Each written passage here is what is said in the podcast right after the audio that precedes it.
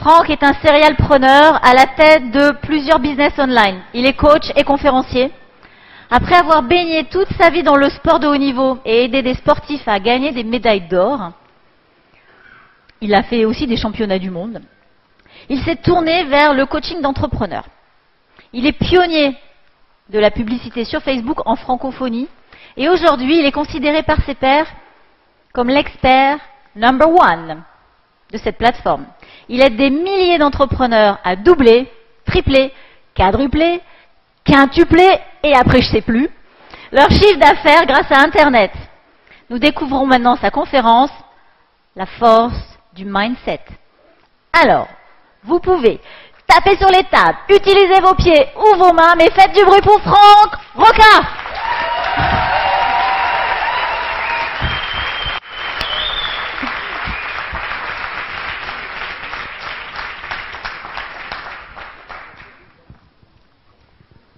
31 août 2001, je peux sentir la chaleur de l'été sur mon corps. Je sens l'odeur des pins. J'habite sur la côte d'Azur. En fait, c'est un jour d'été presque comme un autre. À travers la fenêtre de cette chambre, malgré la chaleur de ce rayon qui traverse et qui touche mon poignet. Une ambiance glaciale y réside. Cette chambre, c'est la chambre d'hôpital de ma grand-mère qui est en train de décéder. Elle est là, allongée sur son lit d'hôpital.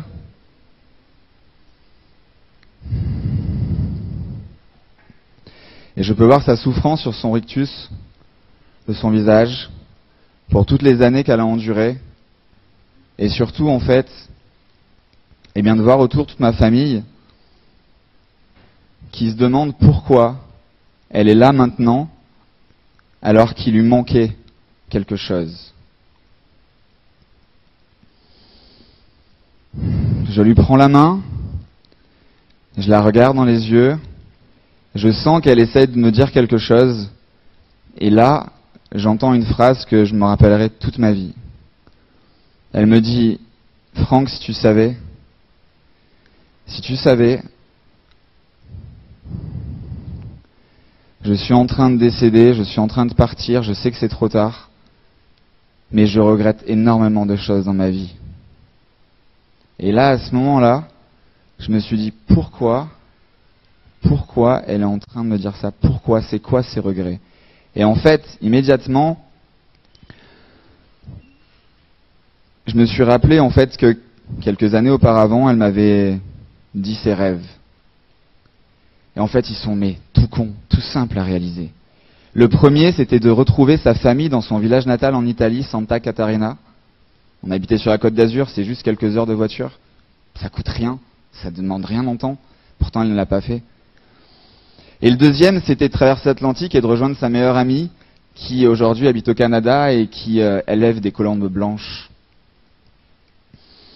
Ici, à ce moment-là, il y a mon père, je me rappelle encore, qui me, qui vient, s'approche de moi, qui, je sens son, sa présence à côté de moi. Et en fait, là, je me dis, mais quel con. Mais quel con. Pourquoi j'ai fait ça? Pourquoi j'ai été aussi con? Parce qu'en fait, elle habitait à quelques kilomètres de moi et je n'ai jamais été la voir, ou plutôt trop peu. Et je me rappelle, un lundi, je me disais, j'irai la voir tout à l'heure. Un mardi, j'irai la voir ce soir. Puis le week-end, j'irai la semaine prochaine. Et au final, les années défilent et rien se passe. Je te dis ça parce que, ben en fait, tu l'as découvert, j'ai procrastiné. Je ne suis pas passé à l'action. Je n'ai rien fait de tout ça. Une simple action, on habitait à seulement quelques kilomètres. Et en lui tenant la main, je me suis aperçu que la slide ne marche pas.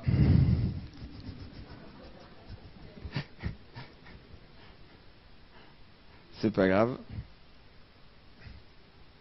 Ah, c'était sur off, c'est normal.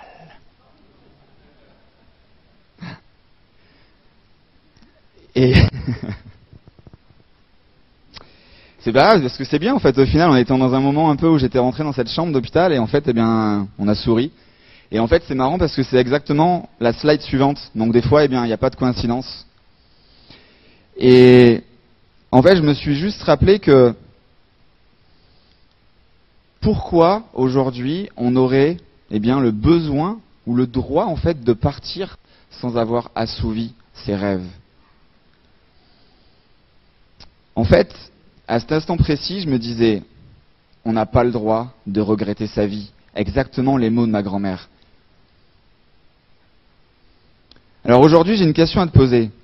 Est-ce que tu préfères, plutôt comme ma grand-mère, eh bien partir en ayant des regrets Ou alors, ne préfères-tu pas partir dans la joie et la sérénité absolue et de pouvoir voir, eh bien, tes enfants, tes petits-enfants, peut-être viennent te voir justement sur ce lit d'hôpital, sauf bah, que cette ambiance glaciale apparaisse parce que, eh bien, tu ressens que la détresse de ta grand-mère, de ton, la proche personne qui est autour de toi et qui est en train de partir, et qu'elle te dise, mais non, tout va bien, je n'ai aucun regret. J'ai accompli tout ce que j'avais à faire dans ma vie.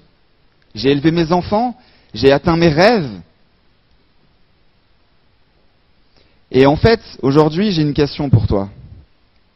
Une question que je pense va te plaire. Pourquoi? Parce que je sais déjà que ta réponse va être positive à 100% dans la salle. Cette question, elle est ultra simple. Est-ce que toi, tu as un rêve? Je crois que j'ai rien entendu. Est-ce que toi, tu as un rêve? Alors c'est bien parce que j'ai quelque chose pour toi. tu le sais. Tu vas répéter après moi. J'ai un rêve et je vais l'atteindre. Tu es prêt? J'ai un rêve et je vais l'atteindre.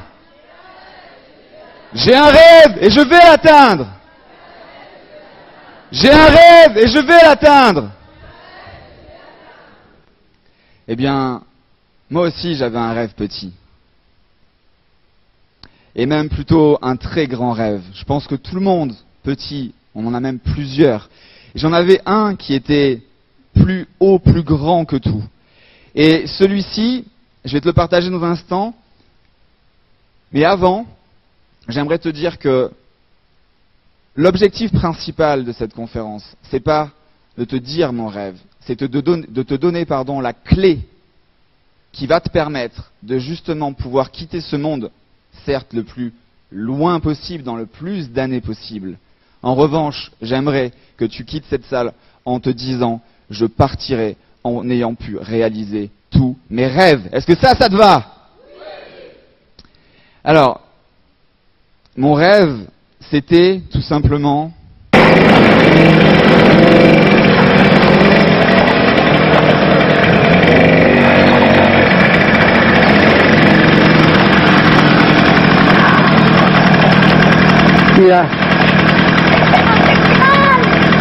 Ça Ça, fait mal.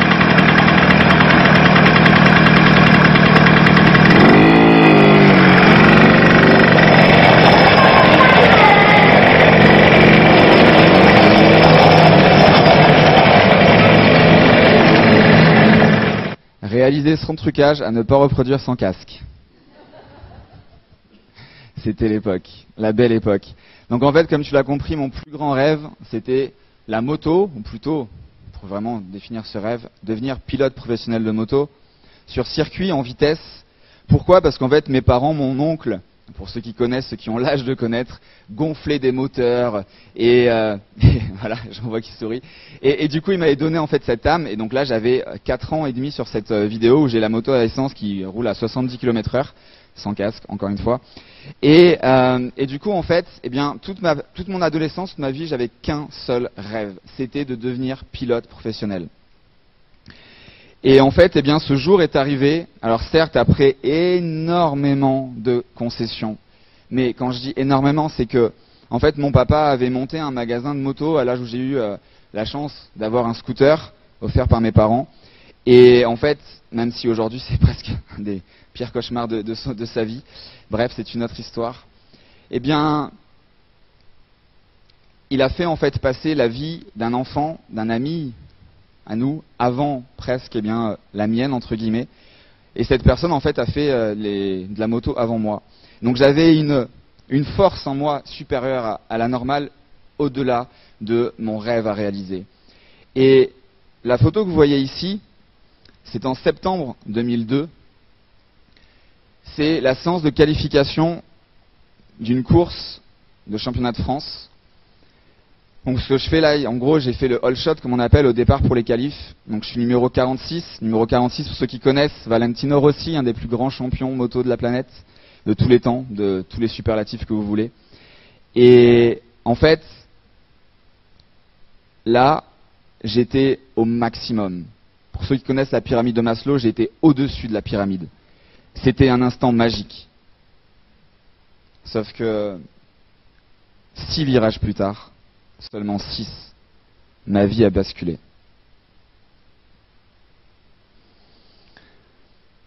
Pour les connaisseurs, j'ai réaccéléré trop tôt, donc mon pneu était trop sur l'angle, ça a décroché, quand j'ai raccroché, je suis monté en l'air, et en arrivant par terre, qui est une des deux shots les plus connues hein, euh, en moto, soit on glisse, soit on monte en l'air et on atterrit par terre, sauf que j'ai ma main qui s'est coincée entre la fourche et la roue, et donc en fait j'ai tenu avec la force de mon poignet la moto debout pendant une quinzaine de mètres, c'était un long virage.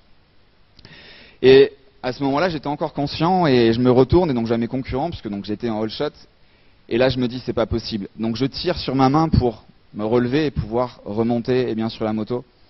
Et là, forcément, ce qui devait arriver arriva. Je me réveille euh, dans l'ambulance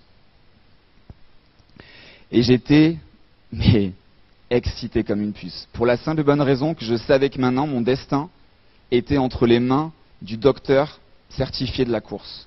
Et là, mais j'étais à un degré d'adrénaline, vous ne pouvez même pas vous imaginer. Pourquoi? Parce qu'en fait, si j'avais assez de points, je pouvais être titré champion de France, moi, première saison. J'avais 20 ans. Autant vous dire que quand tu es 20 ans, un petit peu con aussi avec cet âge jeune, bref, tu te dis, ça, c'est la chance de ta vie. Plus l'excitation de l'adrénaline de la moto, on roule quand même à plus de 200 km heure. Et là, mais à chaque fois que le docteur me disait quelque chose, je disais, elle est où ma moto? Elle est où ma moto? Papa, répare ma moto, je prends le départ dans trois heures. Elle est où ma moto? Elle est où ma moto? J'étais excité comme ça. Et là, il m'a fait, oh Et là, petit enfant, comme la petite moto tout à l'heure, je ne disais plus rien. Il me touchait. J'avais pas forcément mal, c'était encore chaud. Mais je disais, j'ai pas mal. Et là, non, j'ai pas mal. Et tu vas bien? Tu vois, j'ai combien de doigts, massin, etc. Je disais oui, oui, oui. Mon seul souhait à cet instant précis, c'est qu'il me signe ce putain de papier pour que, je pour que je fasse le départ de la course. Et là, il me le signe. À partir de ce moment-là, je suis parti, je me rappellerai toute ma vie, j'avais encore les bottes aux pieds, mais pas tout le cuir, oui, la grosse combi, mais j'avais encore les bottes aux pieds. Et là, je pars comme ça. Il y avait mon père, et je lui dis, papa, on répare la moto, et je prends le départ. Il me fait, fils, t'es fou, mais je le sais. Et là, en fait, je sais pas si vous vous rappelez, c'était la course à non à Nîmes, dans le Gard. Donc en 2002, c'était les plus grosses inondations. Donc le matin, c'était le sec pour les qualifs. Dans les sports mécaniques, en fait, il y a des réglages différents entre le sec et le mouillé. Et en fait, on a tout fait, sauf qu'on a oublié de faire les réglages plus souples pour faire le départ sous la pluie. Pourquoi? Ben Parce qu'en fait, mon poignet avait triplé de volume. Donc on a coupé le gant en cuir, on l'a scotché, on m'a accroché la main au guidon. Pourquoi? Parce que je ne pouvais pas passer les vitesses. Donc du coup, on passait ce qu'on appelle les vitesses à la volée. C'est pas grave, le- l'embrayage crame, on le change. C'est que un coup. Bref, il fallait aussi me bloquer parce que euh, je commençais quand même à avoir des douleurs, mais ça allait. Et donc du coup, eh je me retrouve sur la ligne de départ 32e, forcément pas qualifié. Euh, donc tout très loin derrière. hein. Et là, je me dis, allez, c'est le jour où tout peut basculer. Et là, en fait, je fais un, pareil, un all shot. En fait, je décide de ne pas freiner sur le premier virage et de m'appuyer sur mes concurrents. Et en fait, de 32e, je passe à 11e en 200 mètres.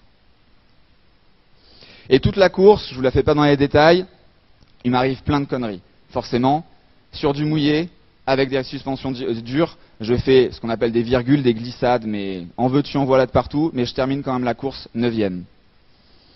Pas assez pour être champion de France, mais suffisamment pour me rendre compte que j'ai mal de partout. Mais quand je dis partout, c'est des pieds à la tête. Et là, en plus, comme c'était à côté de chez nous, il y avait toute ma famille, tous mes amis. Et là, à cet instant précis, tout le monde commence à voir eh bien, la douleur que je porte sur le visage. Le beau-père de mon meilleur ami me dit Allez, go, on part à l'hôpital. Donc, entre la chute et l'arrivée à l'hôpital, il s'est passé, on va dire, à peu près 12 heures, un peu moins. Et là, le docteur, c'est véridique. Quand on arrive, il me dit Mais comment ça se fait que tu n'es pas venu depuis ce matin? De ta chute Je sais ben, parce que je viens de faire une course. Alors attends. Tu as fait les qualifs, t'es tombé, ça fait 12 heures, et là tu viens me voir maintenant parce que tu as fait une course. Mais t'avais pas mal je, je devais faire la course. Et en fait, après analyse, radio, etc., j'avais quelques petits bobos. J'avais le scaphoïde cassé, j'avais une brûlure au troisième degré, j'avais un arrangement musculaire sur tout l'ischio-jambier, j'avais quatre côtes cassées. Bon, une petite euh, C, euh, C3 ou C4, je sais plus laquelle aussi, il manquait un petit morceau, enfin bref, des petites conneries comme ça. Et en fait, ils m'ont dit, euh, mais vous auriez jamais dû prendre le départ. Qui c'est qui vous a signé la feuille? Je vois, c'est un médecin qui m'a fait confiance. Et en fait, à ce moment-là, j'ai compris que j'avais quelque chose de plus que les autres. J'avais compris qu'en fait, le mental était la chose la plus puissante qu'on peut avoir dans notre vie. Le mental maîtrise notre vie. Très simplement, aujourd'hui, pour reparler sur le sport de haut niveau, la différence entre une médaille d'or et une médaille d'argent, c'est pas les quantités de transpiration durant l'année. C'est pas l'entraîneur qui va mieux vous entraîner. 80% du résultat est dû tout simplement à la force du mental. Et en fait, eh bien, cette course, quand je disais que c'était la fin ou le début de notre vie, eh bien, c'est qu'en même temps, je passais un diplôme pour être entraîneur donc de moto. J'avais la chance de connaître Sébastien Gimbert, un des seuls qui a couru en Grand Prix à côté de Mick Douane, encore une fois pour ceux qui connaissent, Grand Prix et championnat du monde. Et en fait, on devait monter la première école de pilotage en Europe pour pouvoir justement, eh bien, moi vivre encore plus loin mon rêve, entraîner des dizaines, des centaines, des milliers de personnes à piloter sur circuit. Et là, ce qui s'est passé, eh bien, forcément, j'avais le bras en écharpe, bras en plâtre, et je me place euh, sur la ligne de départ, c'était au CREPS, où là on passe des diplômes d'État, et là je vois le coach, l'entraîneur, qui me dit euh, Franck, c'est bon, je te connais, etc. Sauf que je peux pas te laisser prendre le départ, il faut que j'aille voir le directeur du CREPS parce qu'au niveau des assurances, ça marchera pas. Donc j'étais là, j'étais habillé en crosseux, j'avais la moto de cross, on devait faire ce qu'on appelle un gymkhana, c'est un parcours assez lent où on doit maîtriser la moto avec des obstacles, etc. dans la forêt. Et là, le directeur arrive et il me dit euh, Monsieur Roca, je suis désolé, mais ça va pas être possible. Et là, parce que j'ai un bracelet qui le dit, j'ai la solution à tout. Sauf que là, je suis un peu plus âgé, j'ai été plus jeune, un peu plus naïf peut-être, je connaissais pas la vie encore. Et là, je dis mais qu'est-ce que tu veux? Tu veux de l'argent? Tu veux que je prenne une assurance? Tu veux quoi? Dis-moi. Je ne peux pas ne pas faire ce diplôme. J'ai toute ma vie qui est tracée. Je dois monter la plus grande école de pilotage en Europe. C'est pas possible. Et là, en fait, après l'adrénaline, après avoir compris que là, il n'y avait pas de solution, pour la première fois de ma vie, je pleure. Je tombe en sanglots. Je pense que pour ceux qui me connaissent, c'est la première fois de ma vie que ça m'arrivait. Et, là, c'est le blackout. Et là, j'ai 3-4 mois de sexe, drogue et alcool, sans la drogue, heureusement pour moi. 4 mois, tous les soirs dehors. La nuit, l'alcool, bref, je fais, mais quand je dis n'importe quoi, c'est n'importe quoi. On a tous eu une jeunesse, ben vous rajoutez 10 fois plus, 10 fois pire. J'ai fait vraiment n'importe quoi. Et à un moment donné, je me dis, c'est pas possible, je peux pas continuer comme ça. Et un jour, j'ouvre le journal et je vois un document qui dit, ou plutôt un article, pardon, qui dit, devenez sauveteur aquatique chez les sapeurs-pompiers. Et là, je sais pas pourquoi, j'appelle et ils me disent, ok, c'est samedi prochain, rendez-vous à la piscine, etc. Et j'y vais, bref, de fil en aiguille, eh bien, je deviens sauveteur aquatique. Et en fait, ça m'a redonné le goût au sport, ce que j'avais au fond de moi. Et à ce moment-là, je me suis dit, je n'ai plus le droit de ne pas assouvir mes rêves, quoi qu'il se passe dans ma vie. Je ne peux pas me laisser anéantir parce que je n'ai pas réussi quelque chose. Je ne peux pas arrêter ma vie parce que quelque chose de négatif eh a eu lieu dans ma vie. Et au final, eh bien, pareil, j'ai réenchaîné, je me suis mis au vélo, donc ça c'est une course de championnat de France, pareil. Sur cette course-là, en élite, euh, il y avait à peu près 200 et quelques personnes au départ, et au final plus que 50. Pourquoi? Parce qu'il n'y avait que des cas d'hypothermie, il faisait 1 degré avec de la boue partout. Bref, c'était l'enfer. Mais sauf pareil, encore une fois, ben, j'ai pas arrêté. Pourquoi La force du mental. Alors que pour moi aussi, c'était compliqué. Pour moi aussi, c'était dur. Pour moi aussi, il faisait froid. Ben non, j'ai continué.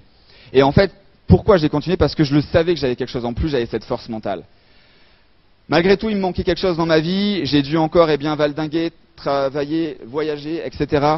Et euh, j'ai fait plein de choses. Je suis parti en Australie, euh, du surf, c'était la belle vie, mais vraiment j'étais là au maximum encore une fois. J'étais redevenu au-dessus de la pyramide de Maslow parce que voilà, là j'étais, euh, je faisais des photos euh, modèles, alors pas mannequinat parce que je suis trop petit, il manque 3 cm, mais j'y travaille. Et, euh, et du coup, euh, en fait, j'habitais en face de l'océan, je me réveillais presque tous les matins en voyant mes baleines au large. Je prenais ma planche de surf, je descendais et c'était vraiment magique. Après, j'allais apprendre à nager aux petits enfants euh, dans une piscine privée. Enfin bref, le rêve absolu, les barbecues tous les soirs avec des potes, au skatepark, etc.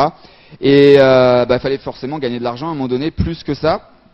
Et donc du coup, j'ai créé une agence de multimédia. J'ai commencé à faire un peu tout ce qu'on fait au début, à faire un peu beaucoup de choses. Et euh, ce qui s'est passé, c'est que j'ai créé des cartes de visite, je passais des nuits blanches à faire un design pour que le client me dise c'est de la merde, c'est pas la bonne couleur, pour gagner 12,50€ et ci et là. Bref, je vous passe la musique, vous la connaissez. Et ce qu'il y a, c'est que pareil, encore une fois, je n'ai pas arrêté, j'ai continué. Je me suis pas laissé abattre. Et, et bien quelques années plus tard, ça donne euh, qu'aujourd'hui, eh bien si je suis en face de vous, notamment grâce à Marc, son petit nom pour ceux qui connaissent Mark Zuckerberg, grâce à Facebook, où j'ai eu cette vision en décembre 2009 pour justement avoir plus de clients, eh bien, j'ai fait ma première publicité. Au total, maintenant, c'est plus de 5 millions d'euros investis à profit dans la publicité. Depuis deux ans, 1 800 000 euros qui ont généré 9 millions d'euros de chiffre d'affaires. Et avec Simon Caporissi, que vous avez vu tout à l'heure, on a fait le plus gros lancement francophone de l'histoire avec Business Revolution. Pourquoi? Tout simplement parce qu'on n'a plus de limites. On était là pour Business Revolution, quand je dis rien, entre guillemets, même si ce mot est dénigrant, eh bien oui, on n'était pas connus, la marque n'existait pas, on n'avait jamais travaillé ensemble, et même pour la vraie histoire, on ne s'était jamais rencontrés deux semaines avant le lancement officiel. Imaginez-vous un peu la folie qu'on avait, on était quand même tarés. Enfin, on l'est toujours d'ailleurs. C'est pour ça qu'on a les résultats qu'on a, je pense. Et au final, eh bien, tout ça pourquoi? C'est pas pour vous montrer ces chiffres ou quoi que ce soit, j'en ai rien à foutre, mais complet, vraiment. Parce qu'aujourd'hui, je pourrais déjà m'arrêter et voilà, je peux déjà faire des choses qui me plaisent, je peux voyager, etc. Sauf que ce qui m'anime, et parce que en fait mon premier rêve est déjà terminé, on va dire, il me fallait d'autres rêves pour continuer à avancer. Et ce deuxième rêve, plutôt ce deuxième très grand rêve, eh bien c'est que, et je vais le faire, à 46 ans, dans 11 ans, je serai dans Forbes. Forbes, c'est le classement des milliardaires dans le monde. Pourquoi je serai dans Forbes? C'est pas pour avoir de l'argent justement. C'est parce que ce qui m'anime au fond de moi, c'est que je veux créer la plus grande ONG pour sauver les océans. Je veux créer la première ONG où on n'est pas la problématique des donations. Parce que je reverserai 99% justement de ma fortune de ce milliard dans cette association. Pour aller plus vite et droit au but. Pour que enfin on arrête d'aller chercher après le problème et qu'on aille avant, en curatif. Pour créer en fait dans toutes les écoles de la planète, eh bien une matière qui s'appellera Sauver les océans.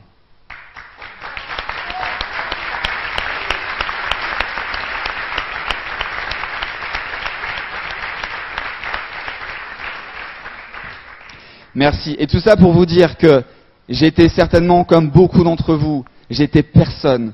Je n'aimais pas l'école. D'ailleurs, j'ai eu le bac pour mes parents. Oui, encore une fois, l'âge con. Et à ce moment-là, j'ai démarré comme tout le monde, à zéro. Pas d'argent, pas de temps, rien du tout dans ma vie. Sauf que j'avais, eh bien, toujours cette énergie, ce petit regard. Et ce regard, toujours pareil, c'est cette chose différente que j'avais en moi et que je savais au fond de moi.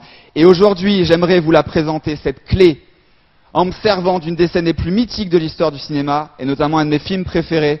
Je vous laisse sur ces quelques secondes du mindset de la réussite, parce que j'ai besoin aujourd'hui de vous transmettre ces trois clés qui, peu importe ce qui va se passer dans ta vie, vont changer la fin de ton existence. C'est garanti. Action. On a eu le plus grand titre qui soit, Rocky, on a été champion du monde. Et t'as perdu ton combat pour tout un tas de mauvaises raisons. T'étais ailleurs. Mais crois-moi, je t'ai bien regardé, t'avais pas l'air d'en vouloir. Mais pendant notre combat, nous deux, tu avais l'œil du tigre, tu en voulais ce soir-là. Il faut que tu retrouves ça maintenant. Et la seule façon, c'est de recommencer au commencement. L'œil du tigre, mec. Yes Vous avez entendu ces paroles Il faut qu'elles résonnent en vous jusqu'à la fin de votre existence. Les trois clés. La première clé, passe à l'action. Arrête de procrastiner. Arrête de remettre à demain ce que tu pourrais faire aujourd'hui. Ta famille, c'est ta priorité. Ton business, ça peut être ta priorité. C'est toi qui la mets où tu veux. La seule chose qu'il faut faire, c'est de ne jamais s'arrêter. Même un petit pas, mais ne t'arrête jamais. Tu n'as pas le droit de t'arrêter. On regarde les images. Comme il l'a dit, il a été champion du monde. Il a perdu pourquoi? Pour des conneries. Ne faites pas la même erreur. Pourquoi? Parce qu'à un moment donné dans sa carrière, il s'est arrêté. Ne s'arrêtez jamais, ne vous arrêtez jamais. C'est pas possible. Si tu veux te lancer dans un marathon, n'attends pas d'avoir les meilleurs baskets ou les meilleures tenues, la meilleure application. Tu prends ton vieux jogging, même si tu dois courir pieds nus sur la plage. Mais vas-y maintenant. N'attends pas demain, c'est déjà trop tard. La deuxième clé, ne t'arrête encore une fois, jamais, mais cette fois-ci, pour la simple et bonne raison, pardon, que tu es 100% responsable de ta vie. Arrête de remettre les excuses sur les autres. Tes propres excuses, c'est à toi que tu dois te regarder dans ton miroir. Tu sais quand tu te laves les dents. Aujourd'hui dans la salle, je garantis qu'on est pratiquement tous à avoir ce putain de filtre opaque. Parce qu'on se ment à nous-mêmes. C'est vrai ou c'est faux? Est-ce que, ton, visage est transparent quand tu te laves les dents? On le sait tous, on se ment à nous-mêmes. Pourquoi? Parce que justement, on s'arrête à un moment donné. Aujourd'hui, j'aimerais que tu continues d'avancer tout le temps. Et pourquoi je te dis ça également C'est parce que on a tous cette force en nous depuis notre plus jeune âge. Pourquoi? Si on fait un petit backward à ta naissance, les premiers mois de ta vie, comment tu fais pour commencer à faire ce que je suis en train de faire? D'abord, tu es à quatre pattes, un peu comme les militaires, avec les coudes. Puis ensuite, tu t'aides du bord du canapé, de la table, et tu te lèves à moitié. Et puis là, tu vas faire un pas, deux pas vers tes parents. Et puis là, un jour, tu vas faire, eh bien, quelques mètres. Et puis là, qu'est-ce que tu fais? Tu marches. Et aujourd'hui, tu es capable de faire quoi? Même mille fois plus que marcher. Tu es capable de sauter Tu es capable de courir De reculer D'avancer Toujours Et tu sais qu'en moyenne, tu es tombé non pas deux fois, non pas vingt fois, non pas 200 fois avant de réussir à marcher. Tu es tombé en moyenne 2000 fois. Alors pourquoi là dans ta vie? Parce que tu as eu un nom? Parce que quelqu'un t'a dit que t'étais pas beau Que t'étais trop gros ou trop grosse Que t'avais des boutons Que ça c'était pas bien Mais qui a le droit de te dire ça? Personne. Continue juste d'avancer. Et la troisième clé, c'est celle-ci. Rends l'impossible possible. Nelson Mandela le disait. Tout paraît impossible avant qu'on ne le fasse. Et je terminerai là-dessus. Je souris avant.